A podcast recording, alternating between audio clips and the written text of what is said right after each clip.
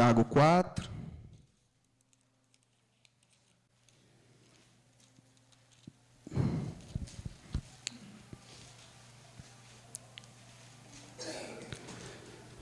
Versos 2 e 3, que diz assim: Querem o que não têm até matam para consegui-lo. Invejam o que os outros possuem, lutam e fazem guerra para tomar deles. E, no entanto, não têm o que desejam, porque não pedem. E quando pedem, não recebem, pois seus motivos são errados. Pedem apenas o que lhe dar prazer. Agora dá um pulo para 1 João, capítulo 5, versos 14 e 15, que diz: Estamos certos de que ele nos ouve sempre que lhe pedimos algo conforme sua vontade. E uma vez que sabemos que Ele ouve nossos pedidos, também sabemos que Ele nos dará o que pedimos. Senhor, nós te louvamos, pois tua vontade é boa, perfeita e agradável. E graças a ti descobrimos que nada somos, que nada podemos fazer e que tudo que temos procede de ti. Obrigado por nos trazer clareza e que o Senhor possa estar quebrantando corações hoje e que vidas possam ser transformadas a partir do teu santo evangelho. Glórias te damos, ó Rei. Podem se assentar agora, gente. É... Gente, hoje veio aqui numa no, no momento antes culto, né, falando sobre a série e pe, perguntando so, sobre os temas, ah, o, o que vai ser pregado e tal, e, e a gente falava que meio que não, não, não tinha um cronograma do, do que seria dito exatamente o que cada um iria falar, só que falaríamos sobre oração. E vendo a pregação do Isaac durante essa se, se, se, semana. Eu já estava meio que com o sermão pronto já e vendo a, pre, a pre, pregação dele, eu tenho uma, uma, uma parte que ele fala sobre orar a palavra de Deus e vendo isso, eu, eu, eu, eu trouxe a, a, minha memória o que Deus já estava preparando para, su, para, para, para, para a sua igreja. Eu não lembrava que ele tinha dito isso, e foi o tema que Deus botou no meu coração durante a semana. E hoje estou aqui para falar um pouco disso. E com o próprio Isaac, nós aprendemos que a oração ela é uma coisa muito ampla. Ela não se resume a apenas pedidos, súplicas.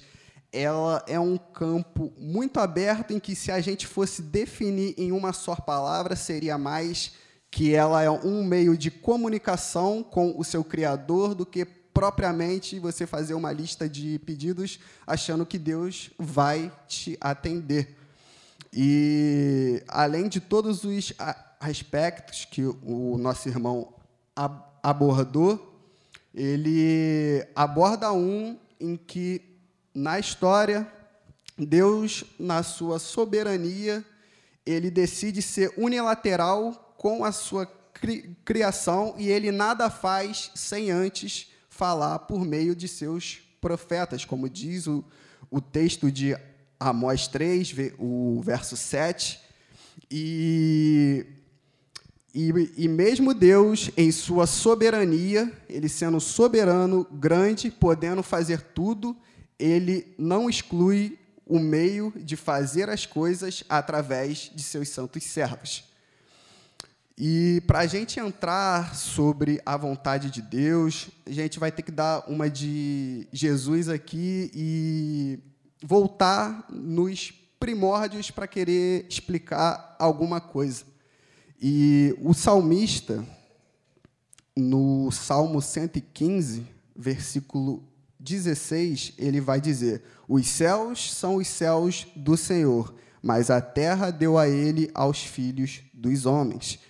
E quando a gente volta para, para Gênesis 1, a gente vê que Deus cria a terra, faz tudo que nela há, água, céu, mar, an, an, animais, e deposita tudo isso nas mãos do homem.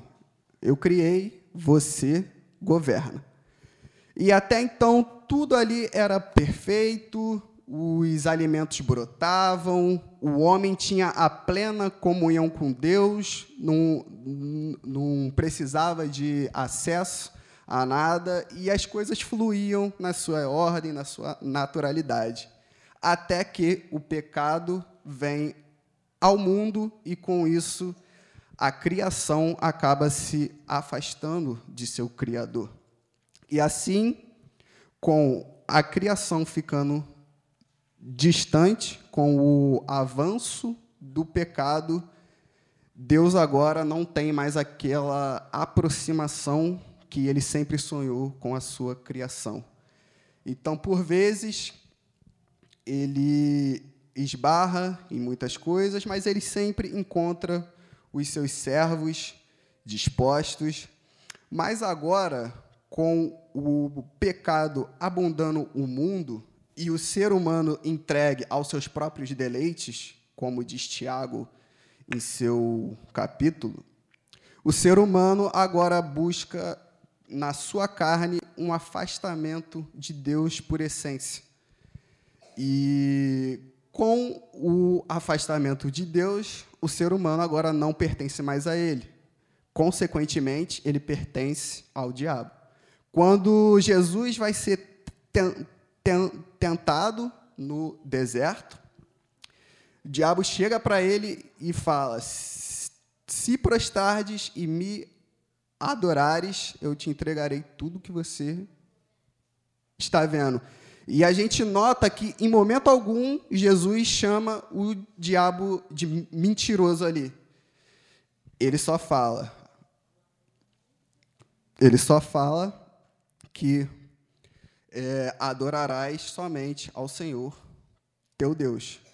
Ou seja, o diabo ele não estava mentindo naquela hora, porque já que a criação não está mais ligada com Deus e ela se entrega aos seus deleites diariamente, agora o mundo pertence realmente a ele e não mais a Deus. Mas um dia Deus vai voltar para tomar o que é dele e restabelecer tudo que foi criado e voltar para o que deveria ser.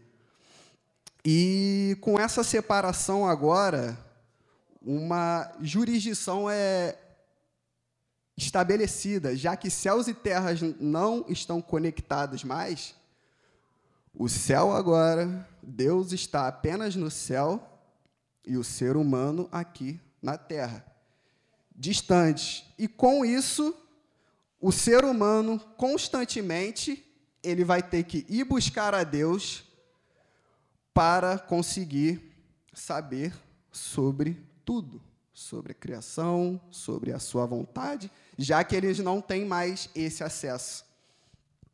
E agora, a peleja é muito maior. E qual é esse meio? A oração é um dos meios que você busca a Deus. Você tem a sua palavra, que é onde você conhece a Deus, e na oração você se comunica agora com o seu Criador e conhecê-lo na sua essência. E falando de primórdios, quando nós é, nos aproximamos de Cristo, nós reconhecemos agora que o pecado nos afastou de Deus, que nós precisamos nos arrepender e que nada sabemos, nada podemos fazer, porque tudo que a gente tinha pertencia a Deus. E para nós nos reconectarmos com Ele de novo, nós precisamos ir atrás da Sua vontade.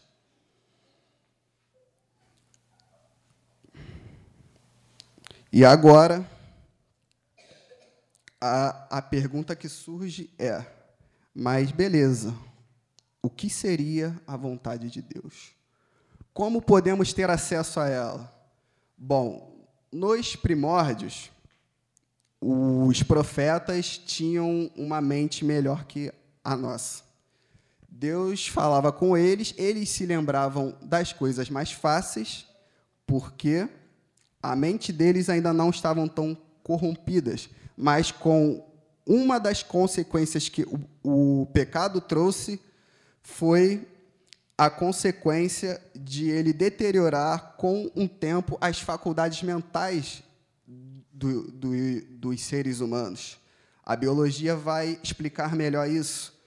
E antes, Deus falava com os seus profetas e os seus profetas se lembravam com muito mais fa fa facilidade. Tanto que a Bíblia só vai começar a ser escrita a partir de Moisés. Antes não existia a Bíblia. Então Deus comunicava a Noé, a Abraão, e eles e eles passavam tudo que Deus falava de geração em geração, e eles sempre se lembravam do que Deus falava. Mas agora não é assim. Então, Deus sabendo como o estado da humanidade ia chegar, ele resolve colocar toda a sua história, toda a sua vontade agora em um em forma de livro. Na época, em formas de escritos, de pergaminhos. E agora nós temos uma enciclopédia de 66 livros, 1189 capítulos e mais de 3100 versículos para saber o que é a vontade de Deus. Ou seja, nós temos 66 capítulos, 1189 66 livros, 1189 capítulos e mais de 3100 versículos para orar a vontade de Deus.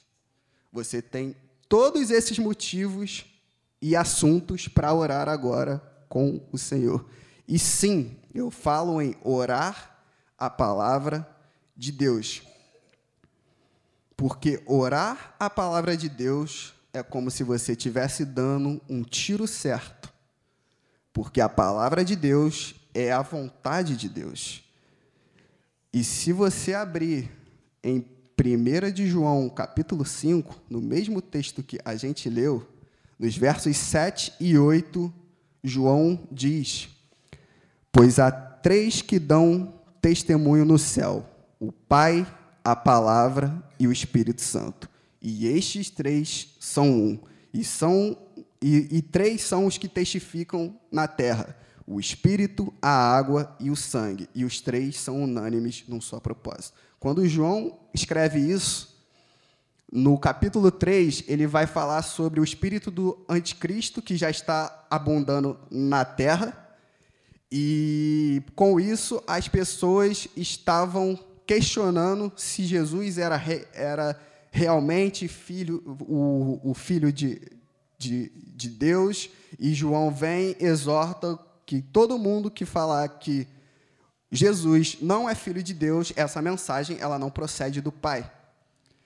E depois ele vem abordando vários assuntos até que ele chega nesse. E aí ele vem e fala que a palavra no céu ela testifica Jesus como redentor e salvador. E logo depois disso, a gente chega no texto base, que nos, nos versos 14 e 15, João vai falar para orarmos, vai nos induzir a orar pedindo a vontade de Deus. E parece algo novo para muitos, mas essa prática era muito comum, tanto que Isaías, no seu capítulo de número 62, o profeta messiânico, nos versos 6 e 7, ele, ele vai falar sobre os teus muros, ó Jerusalém, pus guardas, que todo o dia e toda a noite jamais se calarão. Vós, os que fareis lembrado o Senhor, não descanseis, nem deis a ele descanso, até que restabeleça Jerusalém e a ponha por objeto de louvor na terra. Ou seja, Isaías está convocando um povo para aquele determinado período a ele estarem sempre lembrando a Deus sobre o que o próprio Deus já tinha dito. E isso é orar à vontade do Senhor. E vamos ver agora uma sequência de textos em que essa prática era bem comum. Porque quando oramos a Sua palavra, relembramos os, seu, os, seu, os seus escritos e tudo que Deus fala em Sua palavra é como se nós agora estivéssemos nos alinhando com Ele. E a, a partir de hoje eu quero fazer um desafio para você. Toda vez que você sentar para fazer o seu devocional, você vai pegar o capítulo que você leu, o versículo, o que você tiver lido naquele dia, e você vai orar em cima daquilo. Você vai ver que as palavras elas vão começar a fluir de uma maneira muito melhor na sua boca, porque é nesse momento em que o Espírito Santo começa a tomar o controle da sua oração. Porque na palavra de Deus, o apóstolo Paulo, ele vai dizer que o Espírito Santo, ele intercede por nós e ele leva a Deus aquilo que nós deveríamos estar orando. E se nós abrimos em Gênesis 19, nós vamos ver um exemplo disso. A partir do verso 27, joga para a gente aí, Isaac, por favor. Na ARA. Gênesis 19, versículo 27.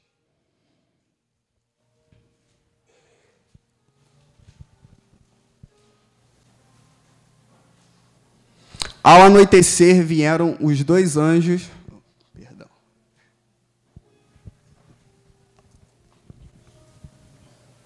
19, 27. Tendo-se levantado Abraão de madrugada, foi para o lugar onde estivera na presença do Senhor. Uma pausa. Aqui a gente entra no que o Gabriel falou na sua pregação domingo retrasado, o quanto é importante nós termos um local separado para o, o Senhor. Lá em casa eu tenho o meu quartinho lá que eu tenho muito ciúme dele.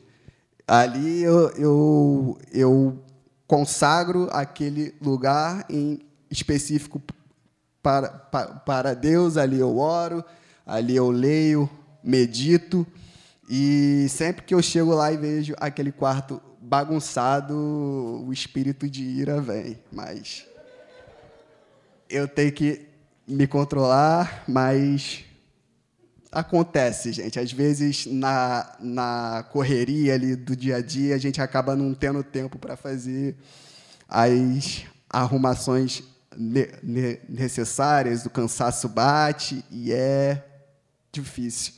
Mas, devido a isso, a gente pula para o próximo verso. E olhou para Sodoma e Gomorra e para toda a terra da campina e viu que da terra subia fumaça como a fuma, fumarada de uma fornalha. Próximo verso. Ao tempo que destruía as cidades da campina, lembrou-se Deus de Abraão e tirou a Ló do meio das ruínas quando subverteu as cidades em que Ló habitara. Com, com, contextualizando, Deus já tinha revelado a Abraão que ele destruiria Sodoma e Gomorra. E Abraão intercede por aquele lugar e ele e ele sempre fala: Deus, se houver dez justos naquele local, o Senhor sal, salvará os dez. E Deus vai falando, sim, até chegar em, em um. E depois vem os acontecidos de Sodoma e Gomorra, e enquanto a cidade vem sendo destruída, Abraão vai para o local, no mesmo local em que ele conversou com o Senhor. Ele está vendo ali a destruição, e nesse mesmo momento, Deus está tirando Ló da destruição. Ou seja, o fato de Abraão ter ido para a presença de Deus, no mesmo local que ele foi, ele fez a Deus se lembrar do que Deus havia pro prometido a ele. E Deus cumpriu o que prometeu com Abraão. Não porque Deus ele é esquecido. Quando a Bíblia usa o termo lembrou-se, é mais como um meio de informação do que você ter o poder de lembrar algo a, a Deus. É só para você, agora, na sua parte da uni, uniteralidade, você falar: Deus, você me informou que se existisse um justo ali, o Senhor o salvaria. Então, ele foi lá com um passo de fé, só ver o que Deus já tinha prometido a ele. E Deus cumpriu. Em Êxodo 2, a partir do verso 23, vai acontecer mais uma vez.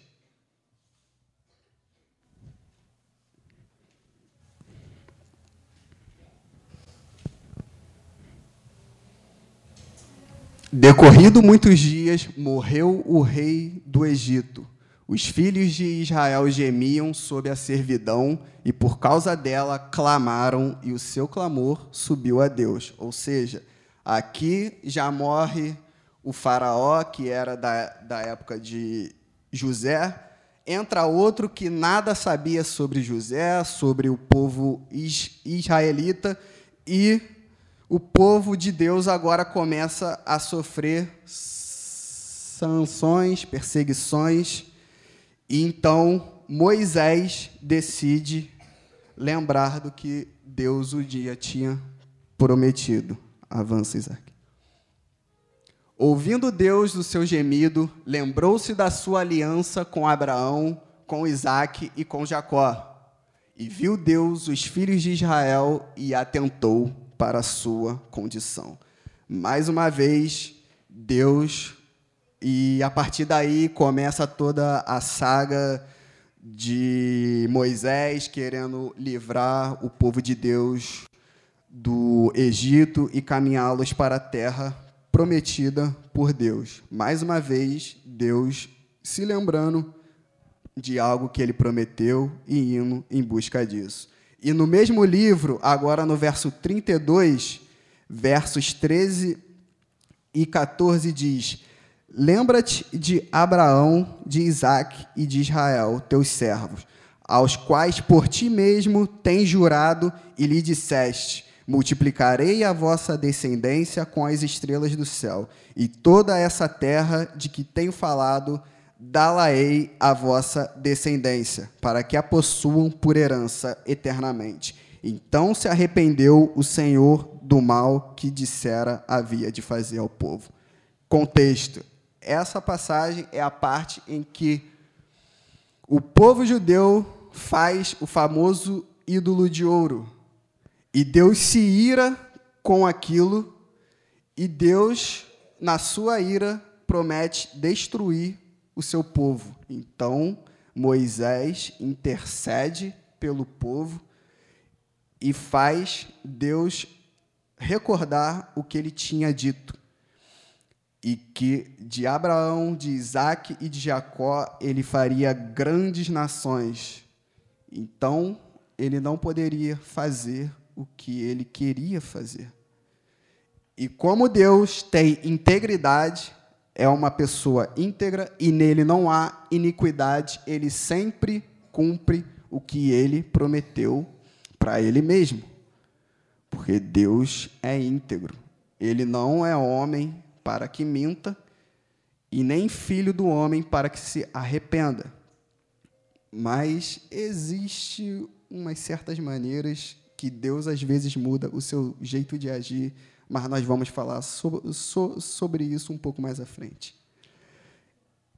E em Neemias 1, a partir do verso 8, diz: Lembra-te da palavra que ordenaste a Moisés, teu servo, dizendo: Se transgredirdes, eu vos espalharei por entre os povos, Mas se vos converterdes a mim e guardares os meus mandamentos e os cumprirdes, então, ainda que vossos rejeitados estejam pelas extremidades do céu, de lá os ajuntarei e os trarei para o lugar que tenho escolhido para ali fazer habitar o meu nome. Estes ainda são teus servos e o teu povo que resgataste com teu grande poder e com tua mão poderosa. Ah, Senhor, estejam, pois, atentos os teus ouvidos à oração do teu servo e à dos teus servos que se agradam de temer o teu nome. Concede que seja bem sucedido hoje o teu servo e dá-lhe mercê perante este homem. Nesse tempo eu era copeiro do rei. Neemias, agora preocupado com a situação que o povo de Israel vive, depois do caos que, que o exército babilônico deixou a cidade, ele sente uma empatia pelo seu povo, mesmo ele nunca tendo vivido lá, e agora ele intercede para Deus para que Deus os livre daquela situação. E como a gente vê na história de Neemias, Neemias volta, consegue é, tirar o, o povo daquela situação, ele reconstrói os muros, levanta a cidade novamente. E dali você vê o povo judeu fazendo orações em agradecimento, sempre em cima das Escrituras. E esses são apenas alguns de vários textos que a Bíblia tem sobre essa prática de orar sempre o que Deus já falou.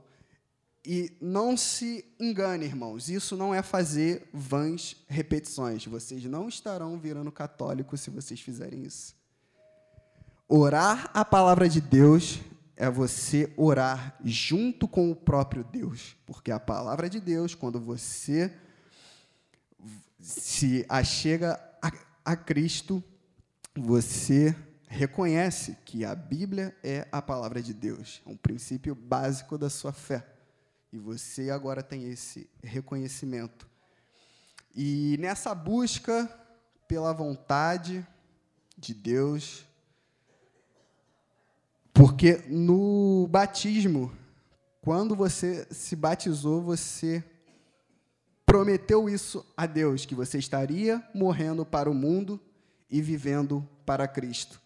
Então, agora que você vive para Cristo, você tem que buscar a vontade de Deus para a sua vida diariamente.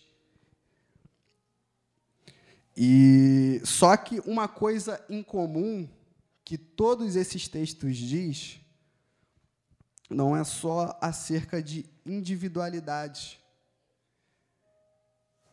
Esses textos também nos mostram o como Deus tem um zelo com o seu povo. E quando o povo de Deus está unido, a união do povo de Deus faz, por vezes, Deus mudar a sua maneira de agir. O Wayne Gruden, na sua teologia sistemática, já falava sobre isso. E a gente lê um versículo que fala sempre, ele é, ele é corriqueiro em todas as igrejas, que especifica muito isso. Se o meu povo, que se chama pelo meu nome, se humilhar e orar e me buscar e se converter dos seus maus caminhos, então os ouvireis do céu, perdoarei os seus pecados e sararei a sua terra. Existe uma mística quando o povo de Deus se une. Se tem uma coisa que move o coração de Deus é quando ele vê o seu povo em união. Tanto que quando em Mateus 16, Jesus ele vai falar com Pedro, quando Pedro tem a revelação que Jesus é o, é o Cristo, e ele fala: Pois tu és Pedro, e sobre essa pedra edificarei a minha igreja e as portas do inferno não prevalecerão sobre ela.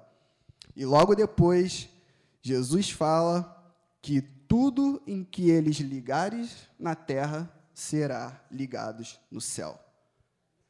E Jesus ainda vai mais a fundo no capítulo 18, quando ele vem, quando ele vai usar uma passagem para falar sobre pecado, em que quando um irmão ele não consegue convencer o outro de seu pecado, que esse irmão traga o irmão em pecado para a comunhão, e se a comunhão não convencê-lo de que ele está em pecado, ninguém vai conseguir.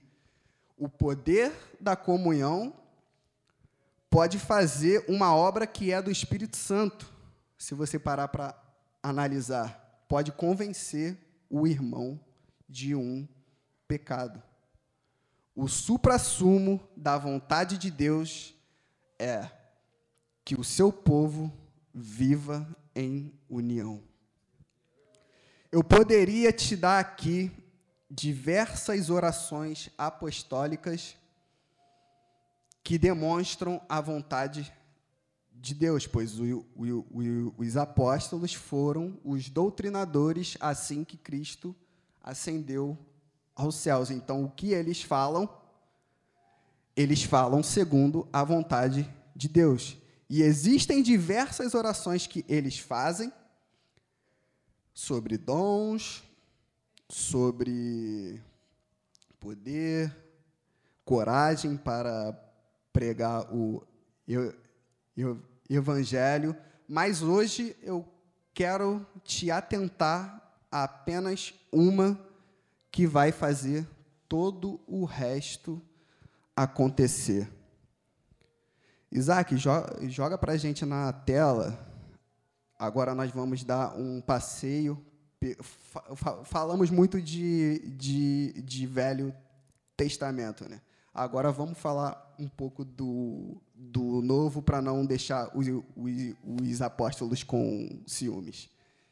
Abre em Atos 1, por favor, a partir do verso 12. Então voltaram para Jerusalém do monte chamado Olival, que dista daquela cidade tanto como a jornada de um sábado.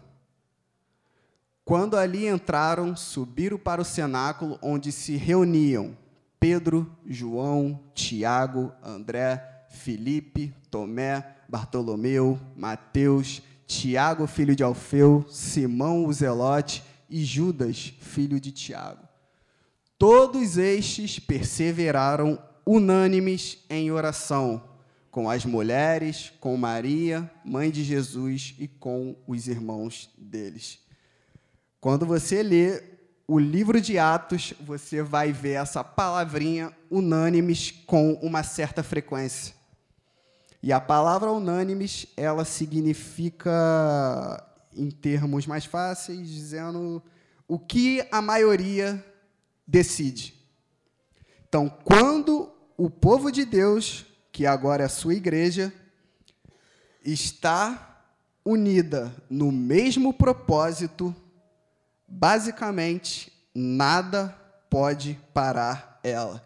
A gente cita muito exemplos de ah, o diabo teme o irmão mais requenguela que fala errado de joelhos no chão.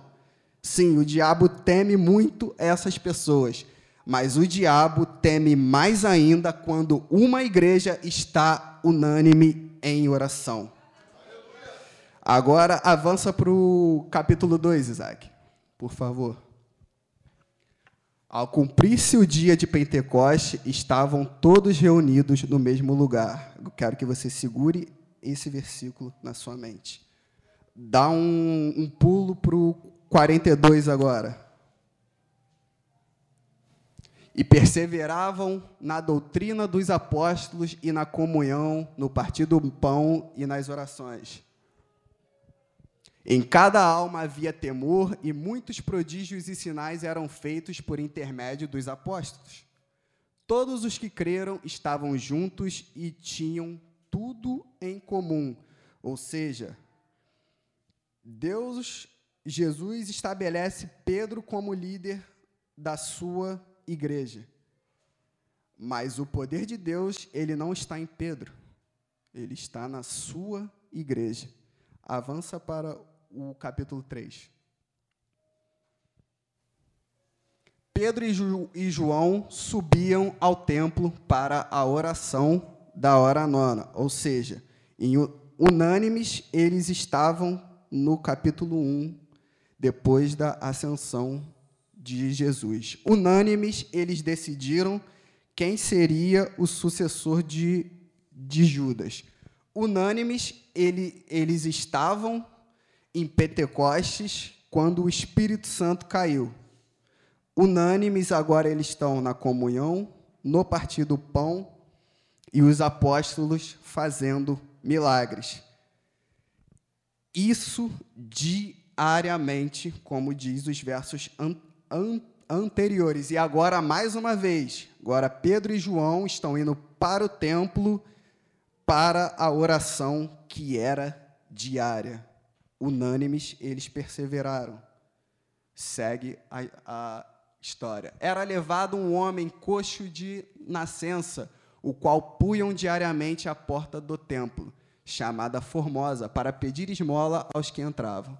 Vendo ele a Pedro e João que iam entrar no templo, implorava que lhe dessem uma esmola.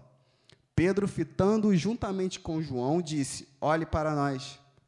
Ele os olhava atentamente, esperando receber alguma coisa. Pedro, porém, lhe disse: Não possuo nem prata nem ouro, mas o que tenho, isso te dou. Em nome de Jesus Cristo, o Nazareno, anda. Ou seja, Pedro era o líder da igreja, mas agora ele estava executando a vontade de Deus, pois foi em nome de Jesus que ele fez aquele paralítico andar. E agora começam as perseguições na igreja de Atos. Dali, Pedro e João são presos.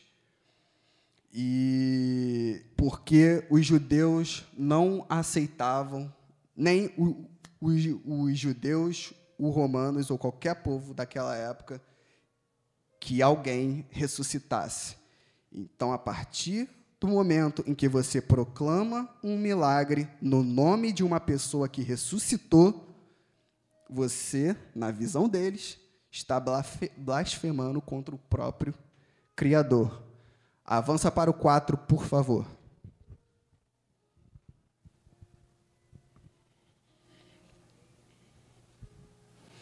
A partir do verso 23. Ou seja, uma vez soltos, procuraram os irmãos e lhes contaram quantas coisas lhe haviam dito os principais sacerdotes e os anciões. Agora, esse texto eu quero ler pausadamente com os irmãos.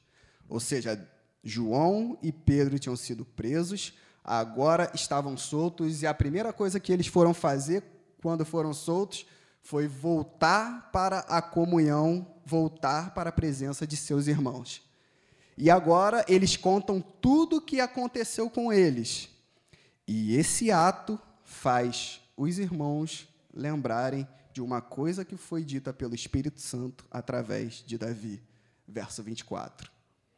Ouvindo isto, unânimes, mais uma vez essa palavra está aí, levantaram a voz a Deus e disseram: Tu, soberano Senhor, que fizeste o céu, a terra, o mar e tudo o que neles há que disseste por intermédio do Espírito Santo, por boca de Davi, nosso pai, teu servo, porque se enfureceram os gentios e os povos imaginaram coisas vãs. Levantaram-se os reis da terra e as autoridades ajuntaram-se a uma contra o Senhor e contra o seu ungido.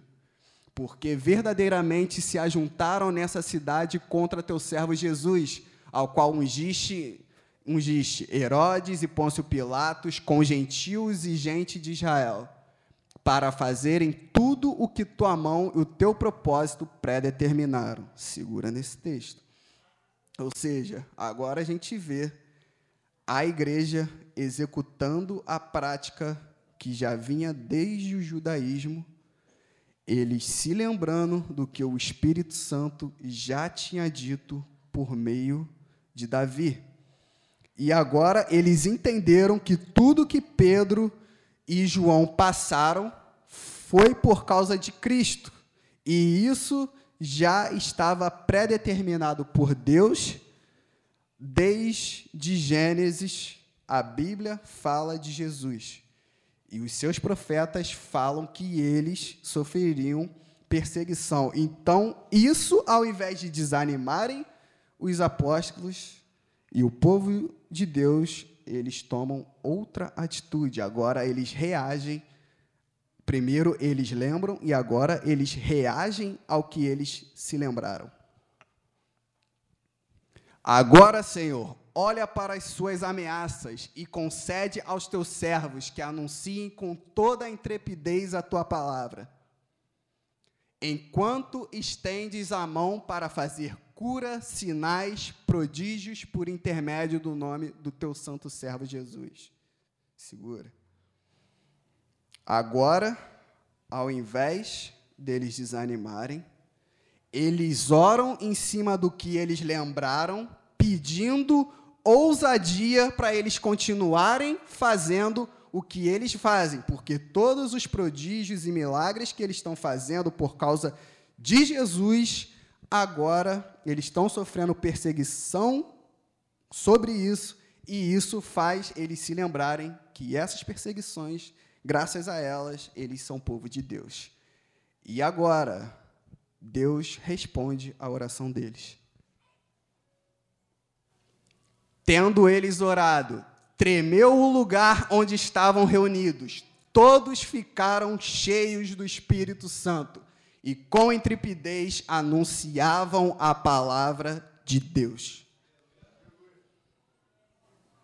Ou seja, a gente não tem noção do que uma oração em conjunto com a vontade de Deus ela é capaz de fazer. É por isso que o apóstolo Paulo ele tem a preocupação em escrever uma carta inteira para uma igreja que estava em desunião, que era a igreja de, de Corinto, exortando-os para que eles se unissem, porque um povo de Deus desunido, o inferno faz o que quer aonde aquela igreja está inserida. Porque ali tem povo de Deus que não está cumprindo o que Deus pediu e o que os seus apóstolos falaram. João escreve dois capítulos na sua primeira carta e na carta seguinte, exortando aos irmãos a amarem uns aos outros, a terem amor fraternal, porque João também andou lado a lado de Jesus e sabia que a união do seu povo era a vontade especial de Deus. E quando nós amamos o nosso irmão, nós estamos dando prova que nós amamos a Deus. E é por isso que Paulo também, em Romanos 15, versículos 5 e 6, ele vai dizer: Ora, o Deus da paciência e da consolação vos conceda o mesmo sentir de uns para com os outros, segundo Cristo Jesus, para que concordemente e a uma voz glorifiqueis ao Deus e Pai do nosso Senhor Jesus Cristo. Paulo, mais uma vez, orando para que os irmãos permaneçam unidos. E por vezes nós negligenciamos essa prática. Então, a partir de hoje, eu te desafio, ao invés de você parar para reclamar do seu irmão, reclamar da sua igreja, você pegue as cartas dos apóstolos, principalmente de João, chegue em casa, leia João, 1 João 3. Le, ore em cima desse capítulo para que Deus derrame a unidade do seu povo. E não só o 3, também o capítulo 4 para que você veja a transformação que você tanto pede na sua igreja. Porque você não, não vê na Bíblia dizendo que Deus responde murmuração. Você não vê na Bíblia dizendo que Deus responde re reclamação. Mas você vê Deus dizendo que ele responde oração. Então, a partir de hoje, você vai orar diariamente pela união da sua igreja. Porque uma igreja unida, as portas do inferno não prevalecerão contra ela. E você vai começar a viver uma vida alinhada com a vontade de Deus. Mas falar sobre a igreja de Atos é muito fácil. Às vezes a, a gente acha até que eles são um padrão inalcançável, né? por serem o, o, os apóstolos, os primeiros, o que, os que andaram junto com, com Je, Je, Jesus e às vezes inconscientemente os tornamos como semideuses. Mas a gente vê que no século XX o Espírito Santo já atuava muito através de prodígios, milagres e coisas mais. Mas tudo o que aconteceu no século XX, no século XIX, foi consequência por um acontecido na Europa em 1700. 1700, com o avanço da filosofia de René Descartes, Immanuel Kant, essas filosofias estavam avançando muito o mundo e agora os seres humanos estavam muito mais questionadores. Consequentemente, isso chegou na fé da igreja. E agora os crentes muito mais frios, querendo racionalizar tudo, não criam muito no sobrenatural de Deus. Não achava que Deus agia mais sobrenaturalmente. Achavam que Deus só falava por meio das suas escrituras e ali somente. Negava qualquer outro tipo de forma de Deus falar. Isso tem até algum ponto de verdade, mas isso é uma meia-verdade. Deus fala através, diariamente, com você, através do Espírito Santo também.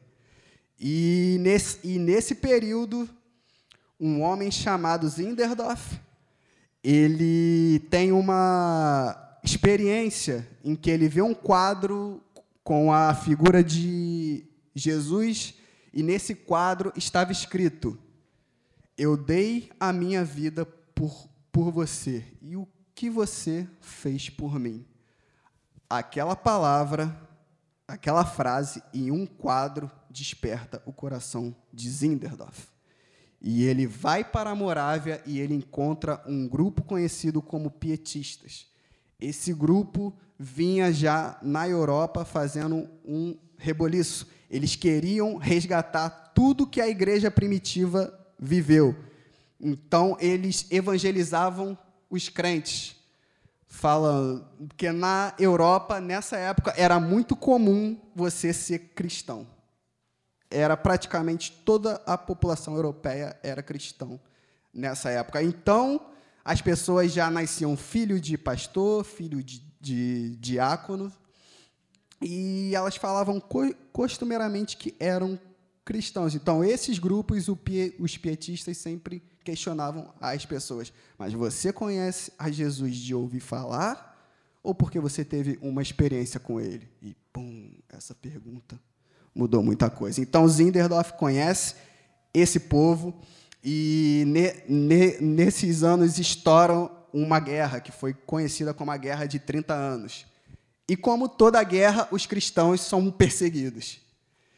E, e Zinderdorf, em Reinhardt, cria um refúgio para os cristãos. E para lá vai os cristãos de todas as crenças possíveis, católicos, evangélicos, de todas as denominações que existiam na época, as batistas, anabatistas e qualquer outro tipo de, de cristão que, que, que você imaginar.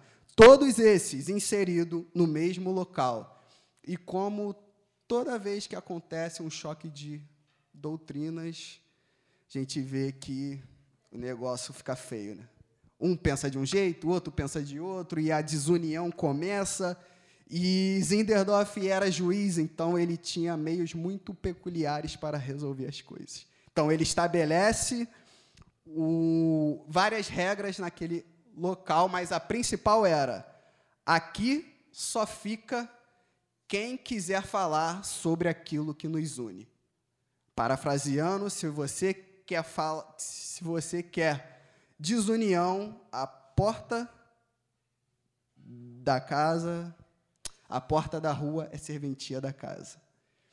E através dali, ninguém querendo ser per, per, perseguido, né? As pessoas aceitam as regras deles e então a igreja procura viver mais unida. Até que em 1727, exatamente em 13 de agosto, num culto de Santa Ceia, o Espírito Santo desce naquele local e derruba o amor ágape ali. Aquele culto durou nada mais e nada menos que 12 horas. E agora, irmãos, revestidos do amor ágape, começaram a levantar um despertar. A primeira coisa que ele, eles fizeram, levantaram uma torre de oração e todos os dias 24 irmãs, no dia seguinte, 24 irmãos estavam ali orando constantemente. E esse movimento durou nada mais e nada menos que 120 anos. 120 anos de orações ininterruptas em conjunto. E não só os mais velhos, como os jovens também estavam incluídos nesse pacote. Jovens levantavam grupos de atalaias e passavam 72 horas orando em conjunto com aqueles irmãos que estavam lá na torre. E a partir dali, até então, só a Igreja Católica evangelizava o mundo. Agora, os cristãos evangélicos, impulsionados por esse avivamento, foram pregar a palavra de Deus. Há tanto que pessoas se vendiam como escravos para pregarem para os escravos, porque agora, revestido desse amor ágape, tudo começou a fluir naquela época. E é nada mais e nada menos que nesse período que John Wesley se converte realmente, e esse avivamento alcança também George Whitfield, e vários outros, como a Rua Azusa, também é fruto desse avivamento. Tudo porque tudo isso aconteceu porque irmãos decidiram viver a vontade de Deus em união.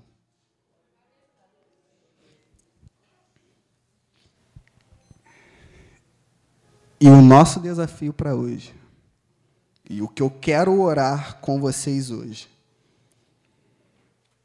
é por uma igreja unida. Eu poderia listar diversas orações apostólicas importantes que falam sobre diversos outros assuntos importantes também para vocês orarem. Mas hoje quero que a partir de hoje o meu desejo e eu acredito que seja desejo de Deus também, porque ele testifica isso em suas escrituras, é que o seu povo viva unido. Para que a partir dos próximos anos você pare de, re, de re, reclamar que a sua igreja não tem muita gente, que, que é sempre as mesmas pessoas fazendo a mesma coisa, e agora você ore para que Deus mande os trabalhadores para a seara. Porque isso também está escrito na palavra dele. E é desejo dele que nós oremos por isso. Então, hoje eu quero que você pense em união. Não só nós aqui do Parque Amorim, como você de, Belfor, de qualquer outra ala de Belfor Roxo, Caxias. Ore por uma igreja unida.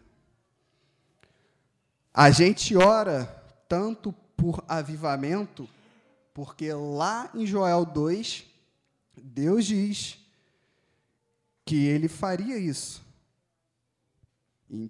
A gente lê, esse versículo está sendo batido constantemente no, no nosso ano, nós falamos muito sobre ele. E já que a lua ainda não se converteu em sangue, as fumaças não apareceram no céu, então Deus ainda tem uma, pelo menos um avivamento guardado para a sua história. É por isso que a gente ora constantemente para isso. Mas muito mais do que isso, para que um avivamento aconteça, a sua igreja ela tem que estar preparada para isso. Assim como os irmãos moravianos se prepararam para isso, eles decidiram se unir para resgatar tudo que a igreja primitiva viveu. E eles conseguiram viver tudo que a igreja primitiva viveu. A partir dali, Deus começou a novamente se mover no sobrenatural, porque tinha um povo buscando por isso. E muito mais do que um povo, tinha um povo unido buscando por isso. Então, hoje, irmãos, durante a semana, um mês, o tempo que for necessário, você vai orar pela união da sua igreja até que ela esteja unida, pois isso é a vontade de Deus. Então, eu peço para os irmãos que se levantem. E, irmãos, a gente sabe que isso não, não é fácil.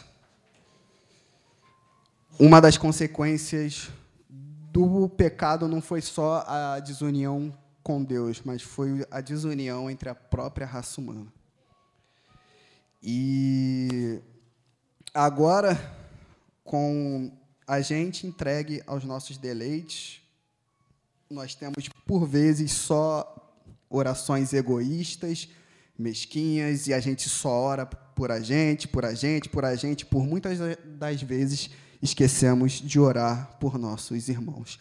Mas a partir de hoje, essa conduta vai ser mudada. A partir de hoje, todos os dias, quando você orar, você vai colocar muito mais os seus irmãos nas suas orações. Não que você vai parar de orar por você, mas não gaste tempo só com isso. É certo, sim, fazer pedidos, como o Isaac falou bem, então eu, eu não quero muito entrar nesse mérito, que volta lá na, na pregação dele, que ele vai explicar diversas coisas sobre a oração. Mas hoje, em específico, nós queremos a vontade de Deus. E é a vontade de Deus que o seu povo vive em união. Soberano Deus. Eu oro pela união da sua igreja, porque a sua palavra me conduz a isso. Assim como um dia eu orei pelo arrependimento dos meus pecados para me converter, porque o Senhor me convenceu disso. Eu também hoje oro pela união do teu povo. Em ano de política, nessa dualidade Lula, Bolsonaro, a sua igreja vem se afastando cada vez mais da santa comunhão. A sua igreja não sabe mais falar a mesma língua. Mas hoje nós oramos para que isso acabe. Derrama a união em teu povo, Senhor. A gente sabe que só com a união nós conseguimos algo porque o seu poder, ele não pertence exclusivamente a um ser, ele pertence ao seu povo. E quando o seu povo estiver unido, o Senhor ouvirá dos céus e agirá em favor. Porque o Senhor promete isso, e o Senhor promete tudo que o Senhor cumpre, porque o Senhor é íntegro, nós não somos. Então, a partir de hoje, Senhor, nos levante, nos incomode, a orar constantemente para que o Senhor venha. E para quando o Senhor vir, o Senhor encontre uma igreja unida. Não só a igreja de Parque Amorim, a igreja de Belfor Roxo, Senhor. A igreja da sua cidade, a igreja do seu estado, Rio de Janeiro, esteja unida. Não só também como a igreja do Rio de Janeiro, como as igrejas do Brasil, Senhor que haja um grande despertar de união para que nós nos movemos no seu sobrenatural, Senhor. Porque nós acreditamos que tudo que a igreja de Atos viveu, nós podemos viver também, Senhor. Porque o Deus que habitava lá habita aqui também. E o Senhor não mudou o seu jeito de agir. Nós é que mudamos, Senhor. Nós buscamos pouco, nós nos consagramos pouco, nós fazemos tudo de menos. Mas que o Senhor hoje quebre barreiras, para que as, o Senhor nos impulsione a orar do jeito certo, do jeito eficaz, parar de ficar dando tiro, tiro no escuro e ficar orando por coisas em que por vezes o Senhor não responde porque não é a tua vontade. Que o Senhor nos impulsione diariamente a orar a tua vontade, Senhor. Que a tua vontade ela é boa, perfeita e agradável e a gente reconhece isso desde o dia que passamos pelas águas. Mas assim como o Senhor nunca o Senhor não me, menospreza jovens, o Senhor também não menospreza crianças. Eu sei que o Senhor quer preparar as crianças para tudo que nós venhamos falando. Por favor, tragam as suas crianças aqui à frente nesse momento.